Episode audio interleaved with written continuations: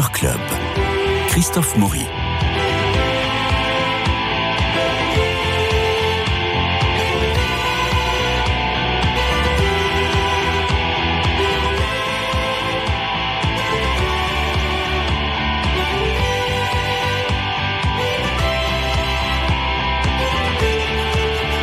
Alors, on va pas forcément parler de films drôles, mais comme les, chroniqueurs sont aujourd'hui d'une humeur extrêmement badine, je ne garantis pas du sérieux de l'émission. Marie-Noël Tranchant, Dominique Bord, Bernard Médioni, bonjour. bonjour. Vous nous emmenez au cinéma. C'est mercredi, c'est aujourd'hui l'ouverture du Festival de Cannes, compétition que nous suivrons évidemment. Aujourd'hui, trois films, trois chroniqueurs. Vous avez choisi le principal, le cours de la vie et l'exorcisme du Vatican. Mais cerise sur le gâteau, nous allons commencer par les contes de fées d'Alexandre Sekourov que Marie-Noël Tranchant a vu pour nous. Alors, Marie-Noël Alors, je vous fais le pitch. Hitler, Mussolini, Staline et Churchill se retrouvent au purgatoire, où gît aussi le Christ. Sans doute en souvenir du mot de Pascal, Jésus sera en agonie jusqu'à la fin du monde. Ces quatre puissants de l'histoire attendent devant les immenses portes fermées du paradis, mais être mort ne leur a visiblement rien appris. Ils continuent à se disputer et à discutailler guerre, pouvoir, empire, comme des pantins triviaux, grotesques et grimaçants. Et là, c'est drôle ou on, reste dans le tragique?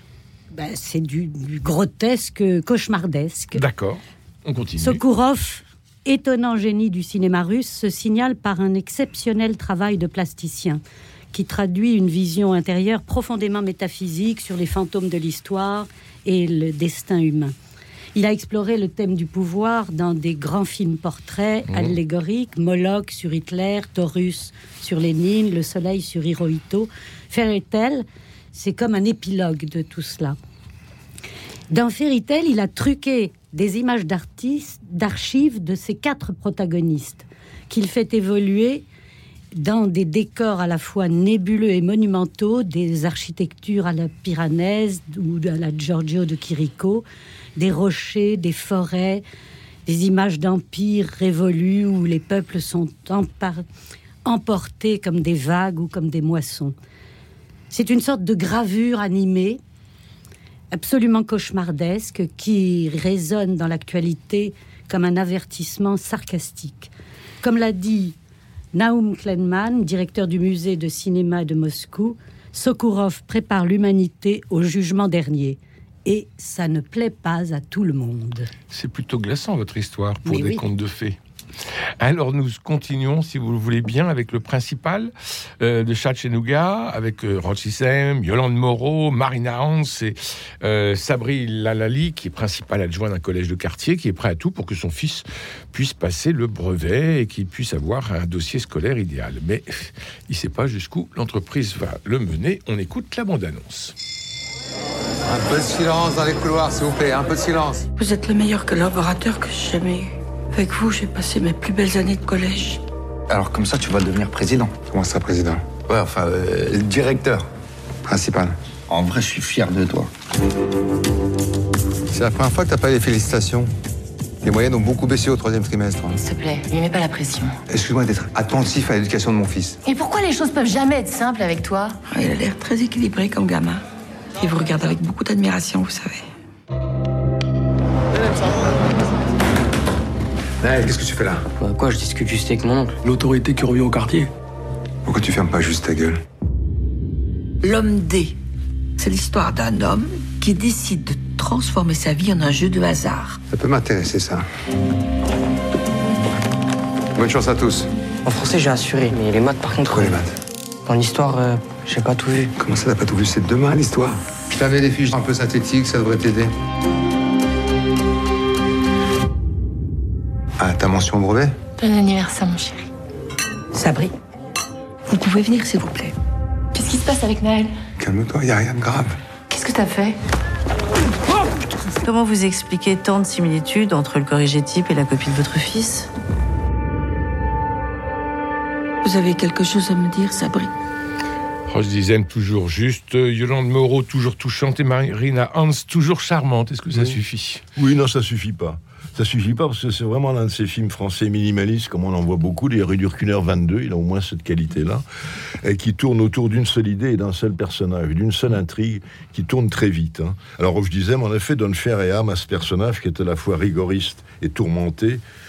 euh, intègre, intransigeant et soudain tenté euh, d'aller contre la loi euh, en, en trichant, en récupérant des, des copies du BEPC pour, enfin les, les- les questionnaires plutôt pour les communiquer à son fils. Les corriger. Les corriger, voilà. Donc, euh, pour aider son fils, parce qu'au fond, c'est tout ce qui lui reste. hein. Il est issu sans doute de banlieue, il a été élevé dans, un milieu assez modeste, en- entouré de, petits voyous. Lui, s'en est sorti, il est devenu presque un notable. Et euh, en revanche, il a un frère qui, reste un cas social marginal, euh, par la drogue et par le, par le chômage, une épouse dont il est séparé. Donc il a, il a pour lui que son fils, sa position et sa position sociale à laquelle il tient, et il va, il va tout remettre en jeu pour justement sauver son fils, enfin lui faire avoir son BEPC. Alors c'est un petit peu simple comme idée. C'est pas, euh, c'est pas incroyable, c'est pas, euh, mais pour une intrigue, c'est un petit peu mince. C'est sans surprise. Oui, c'est sans surprise. Bon, d'autant qu'on peut pas, on peut pas dire que ça finisse mal non plus. hein. Alors tout repose sur l'ambiguïté du personnage qui est de tous les plans. Or, je disais, mais en effet, qui est toujours très sympathique, qui a, qui a un visage empreint de bonté. Là, il est empreint de sévérité. hein. Mhm. Il, est, il est très dur. D'autorité, plutôt. Autorité, mais sévérité aussi envers les autres et envers lui-même, jusqu'à jusqu'à ce moment où il dérape. Le seul intérêt du film, c'est quand il dérape finalement et qu'il va aller contre ses propres certitudes. C'est ça. Mais ça fait pas un film très très riche, très profond. Voilà. Bernard vous qui connaissez très bien ce milieu-là. Oh, très bien, je ne sais pas, mais de ce point de vue-là, c'est assez convaincant. C'est-à-dire que cette euh, vision de euh, l'enseignement par le prisme de la direction, Mm. ça c'est assez juste, hormis une chose, les insultes proférées contre le professeur. Moi, en 13 établissements, je n'ai jamais vu ça. Euh, et ça, un, prince, un co-principal, puisqu'il est principal adjoint, Mhm. euh, ne ferait évidemment jamais, jamais, jamais ça. Donc, hormis cela, cette vision euh, de l'éducation nationale, de l'enseignement, euh, entre concision, vraisemblance et discernement, ne suscite ni déception ni agacement. La première partie est assoupie, puis la seconde moitié se ressaisit, mais il y a deux choses qui sont sympathiques, c'est la relation nouée entre ce principal adjoint et cette principale, quand elle, Elle est départ. Mmh. Yolande Moreau, elle est oui, formidable. Yolande Moreau, Ouais. qui, qui va partir à la retraite. Et cette relation nourrie de complexité, pétrie d'humanité, euh, possède une louable densité. Et puis vous avez une ode à la littérature, en creux, entonnée avec une ferveur sans fêlure. Et ça, c'est fort sympathique. C'est un film qui s'inscrit dans le sillon des- d'un genre sur fond pédagogique. Vous aviez eu les risques du métier, vous aviez eu Graines de violence, vous aviez eu Noce blanche. Euh, Il y en a un quatrième qui est le plus beau métier du monde. Et ça marche un peu sur ces pas-là. Maintenant, le film s'achève totalement en queue de poisson avec un plan euh, d'une fâcheuse confusion. La figure d'un professeur constamment provocateur n'a aucune vigueur à cause d'un scénario bien fort désinvolte. Euh, et puis alors par ailleurs, justement, vous avez parlé du frère, mais cette évocation de des liens fraternels reste constamment superficielle et vénielle. Il joue à ni oui ni non, d'accord, très bien, mais en fait ça ne fait pas une relation euh, construite di- digne de ce nom. Je suis d'accord avec Dominique, hein, l'enjeu central reste demeure bien frugal et ne saurait alimenter une intrigue globale avec plusieurs personnages. C'est beaucoup trop superficiel. L'esthétique du drame assez crépusculaire demeure terne et ordinaire. Et puis, qu'est-ce qu'ils que veulent-ils nous dire en fin de compte? Je dirais pour conclure que le duel livré à fleur et moucheté par l'intransigeant principal, euh, puis, enfin principal adjoint, puis puis principal, contre sa hiérarchie ne manque pas d'hypocrisie et de réserver dès lors l'âpre censeur pour les chameaux. Marie-Noël. Oui, c'est certain que c'est un peu pauvret. L'intrigue est, très, est très peu nourrie. Les Américains savent faire ça, un vrai drame moral, parce que c'est ça, c'est le drame moral. Les Américains euh, connaissent le, filon, si je puis dire, et savent le, le nourrir, le développer euh, fortement. Là, ça reste en effet euh, très maigre. Euh, avec une mise en scène sans éclat, et sans particularité. Ce qui reste touchant pour moi, c'est vraiment le, le personnage. C'est un portrait pour moi. Et Roche Dizem est un excellent acteur et je le trouve euh, vraiment euh, euh, intéressant et touchant parce qu'il a l'air psychorigide et presque en apparence, il a une apparence monolithique et qu'en fait on le sent sur le fil, perpétuellement sous tension et vibrant de sensibilité. Il a une fragilité, une, une qualité de, émotionnelle euh, qui, qui, passe sous l'apparence euh, monolithique. C'est un homme euh, qui a fait son chemin à la force du poignet et il n'a qu'une peur. Il est entre un frère euh, malade mental, toxicomane, de la... non, il n'a qu'une peur, c'est que son fils suive ce chemin-là. Donc il est lui-même sur une ligne de crête et il s'affole, quoi. Il s'affole à l'idée que son fils pourrait ne pas réussir. Et ce qui montre sa sensibilité aussi, c'est euh, ses relations avec les femmes. La sienne, d'abord, dont il est séparé, mais qu'il aime et qui l'aime encore, il s'aime encore. Et puis, en effet, avec la principale, euh, très joliment, très poétiquement jouée par euh, Yolande Moreau, comme toujours. Et ça passe par la littérature, et cette sensibilité s'exprime. Et, et, en fait, ça, il a une, une richesse intérieure qui est complètement bridée par cette, cette obsession, cette angoisse de voir son fils tomber. C'était donc le principal de Chatchenouga. Et maintenant, je vous propose le cours de la vie de Frédéric Surcher avec Agnès Jaoui, notamment Géraldine Nakache. Alors, c'est Noémie qui retrouve Vincent, son amour de jeunesse, dans l'école de cinéma dont il est désormais le directeur. Et puis, à travers une masterclass hors norme, elle va apprendre à Vincent et ses élèves que l'art d'écrire un scénario, c'est l'art de vivre passionnément. Attention, c'est sur une musique de Vladimir Kosma. S'il vous plaît, bande annonce. Pourquoi tu m'as invité? Parce que je pense qu'il était temps de, rendre hommage à ton talent. Et il t'a fallu 30 ans pour te rendre compte de ça? T'as vraiment pas changé. Je crois que la première qualité euh, d'un scénariste, c'est pas tant l'imagination que euh, le sens de l'observation des autres et de soi-même. Et toi, t'as des enfants? J'ai une fille et un garçon. Ah. Avec la même mère? Ouais. Moi, j'ai toujours été très conventionnel. Moi. Ah, tu te fiches encore de moi Comme avant À nous. À nous. Ah, j'ai vécu avec elle pendant 5 ans. Elle est au courant, Céline Non.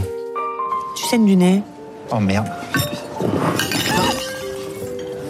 Attends, là, j'étouffe, là.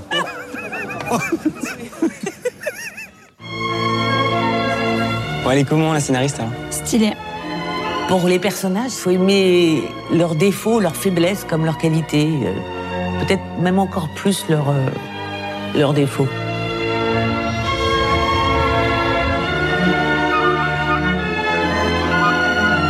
J'aime les histoires. Elles peuvent changer des vies. Elles peuvent même changer le monde.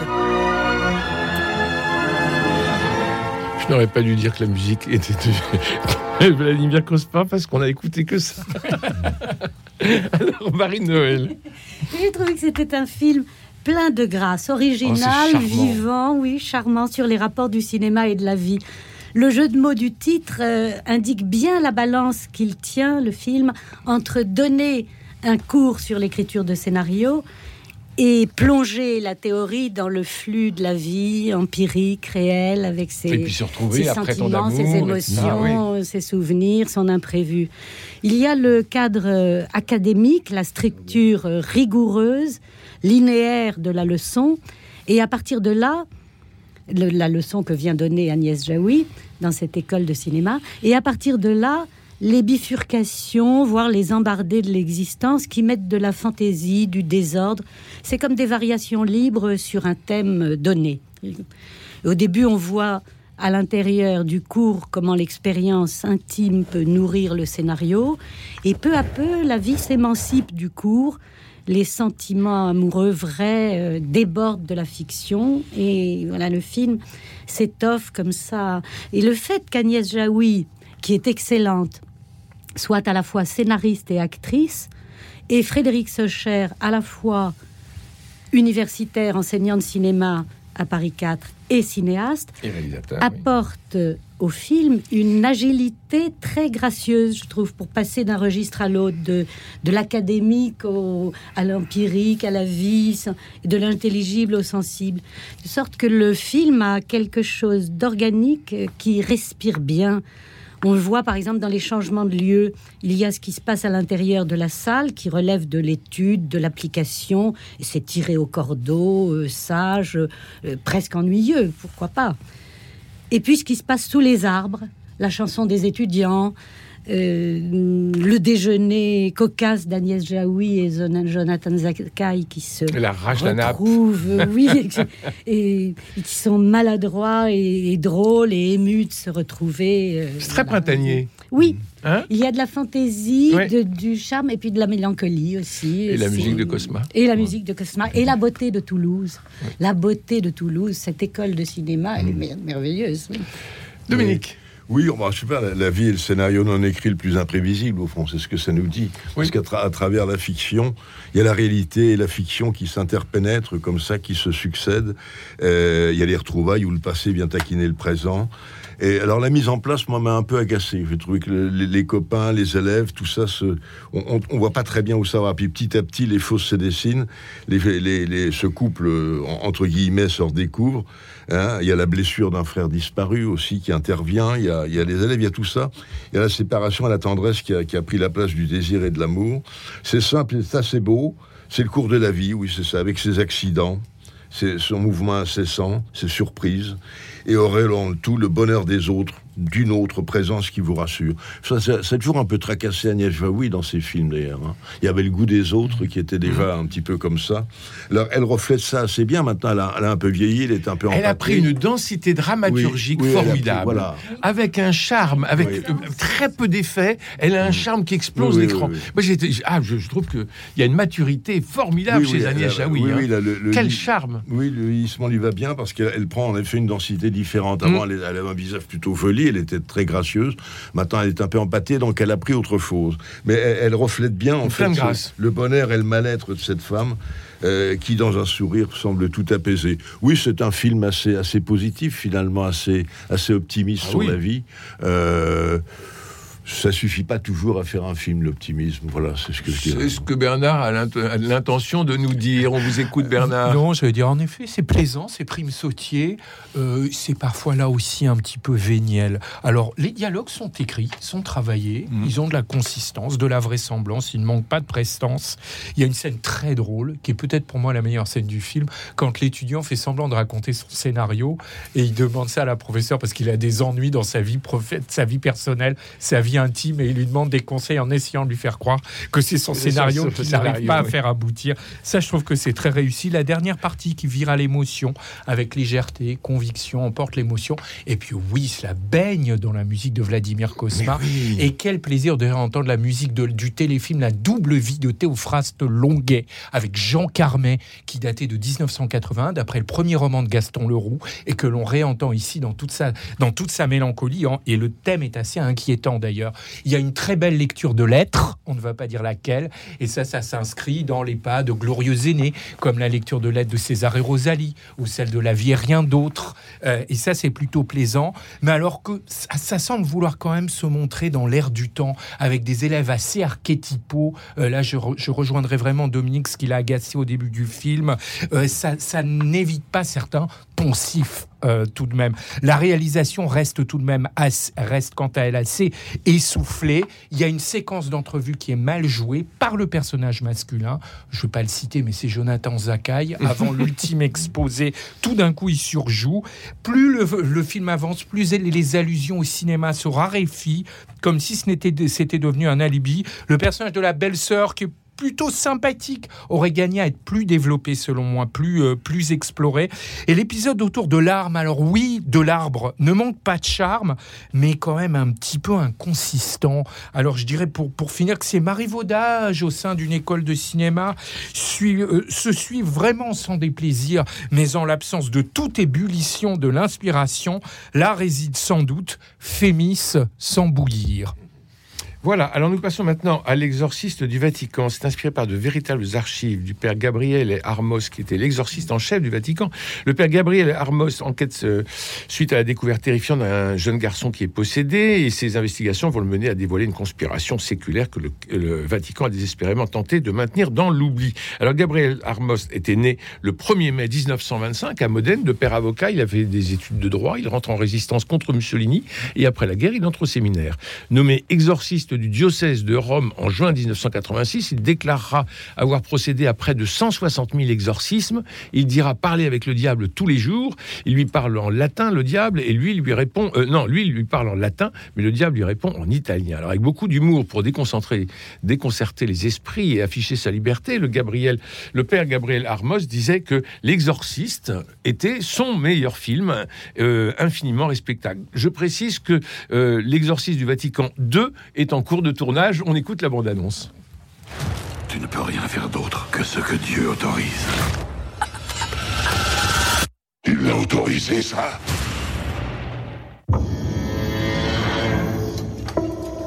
Père Gabriel est morte. Le soir du 4 juin, vous avez procédé à un exorcisme. Elle n'était pas possédée. Elle souffrait de troubles mentaux. Qu'est-ce que vous me voulez?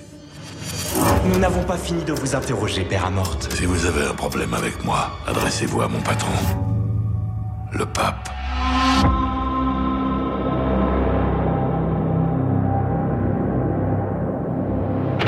Il y a un cas qui requiert votre attention.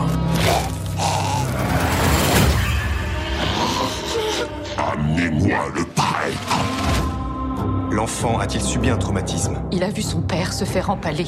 Vous pouvez compter sur moi, Julia.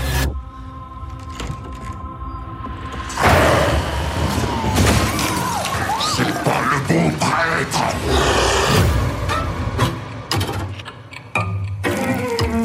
Que veux-tu? Réponds-moi. Toi, je suis ton pire cauchemar. Mon cauchemar mon cauchemar, c'est que la France gagne à la Coupe du Monde de 1998. On a coupé la, on a coupé la, la, réplique. Bon, alors moi, ça me fiche la trouille. Et vous, euh, Bernard? Alors, ça ne fait pas peur, malheureusement. Mais il y a des choses qui sont plutôt réussies. Moi, j'ai aimé l'éclairage offert pour expliquer les exactions de l'Inquisition. Parce que c'est assez original et ça ne manque pas d'ambition. Il y a deux scènes très réussies. La première scène avec le porc, présenté comme un remède contre la possession euh, diabolique à sa façon. Et puis une scène d'attaque nocturne avec notamment une femme aspirée dans un lit, même si ça rappelle étrangement le film Les Griffes de la Nuit, ça, de, de Wes Craven. La figure du prêtre interprétée par euh, euh, Russell Crowe est convaincante parce qu'elle est assez, euh, assez truculente et surprenante. Et, et, ça, c'est plutôt réussi. Et puis, il y a une très belle image, l'entité maléfique aspirée dans un bain de flammes, qui est quand même une esthétique ici haute de gamme. Maintenant, bien sûr, ça rend beaucoup hommage au, chef-d'œuvre de William Peter Blatty de, et de William Peter Blatty, l'auteur, et William Friedkin, le, film de 73. Alors avec les lettres sur le ventre, c'était Help Me dans le film de William Friedkin. Là, c'est Hate qui apparaît. Vous avez une tête qui tourne, vous avez le visage qui est meurtri de cicatrices. Euh, et ils empruntent aussi à la série de l'Exorciste avec les deux pères dieux qui viennent du feuilleton. Mais à force de citer, ça tourne un peu à l'appropriation, à l'appropriation les personnages qui composent la famille sont fluets. Euh, le long métrage donc ne fait pas peur en raison de sa lourdeur. L'épilogue fait un peu série américaine, film de, ça fait un peu Starsky Hutch à la fin. Euh, et puis il y a un personnage dont l'éloignement reste énigmatique. Je vais dire pour conclure que euh, pour remporter l'adhésion, il faudrait que l'effroi se montre moins grégaire, moins bovin, parce qu'on a ici une intrigue par démons et par veaux. Dominique. Oui, bah c'est un petit peu dommage parce que c'est en effet adapté des mémoires de ce prêtre qui est mort en 2016 qui a, raconté un peu sa vie, qui est joué par Russell Crowe. On, voit très peu de choses de lui. Alors ça, c'est assez dommage. Il y a une curiosité, c'est de découvrir un pape joué par Franco Nero, qu'on n'avait pas vu depuis longtemps, qui a une très belle tête. Qui a vieilli lui aussi. Hein ouais, ouais. Oui, oui. Et voilà, pour le reste, c'est surtout un prétexte à des scènes spectaculaires de possession. Bien sûr, on pense au, au film de Friedkin. On pense aussi à un autre qui avait été fait un peu dans le même genre, qui s'appelait L'Antéchrist. Oui. Et voilà, d'Alberto de Martino avec, Carla, Gravina. Voilà. Bon, on, on, a un peu exploité ce filon-là pendant un certain temps. Là, on, on retombe dans, le, dans un petit peu dans les mêmes. On s'occupe moins de ce prêtre joué par Russell Crowe euh, que des scènes spectaculaires qui peuvent être impressionnantes, qui peuvent faire peur bon. éventuellement. Donc, voilà. donc on n'ira pas forcément voir l'exorciste du Vatican. très, très bon on a parlé du cours de la vie, le principal et conte de fées de Sekourov. Il me reste à remercier François Dieudonné pour l'organisation des studios, Philippe Malpeuch pour les génériques, Louis-Marie Picard et, Ma et Camille Meyer pour la retransmission et l'animation sur les réseaux sociaux. Nous sommes mercredi, demain c'est jeudi de l'Ascension. Alors je vous souhaite un bon week-end à tous. On va au cinéma et je vous embrasse.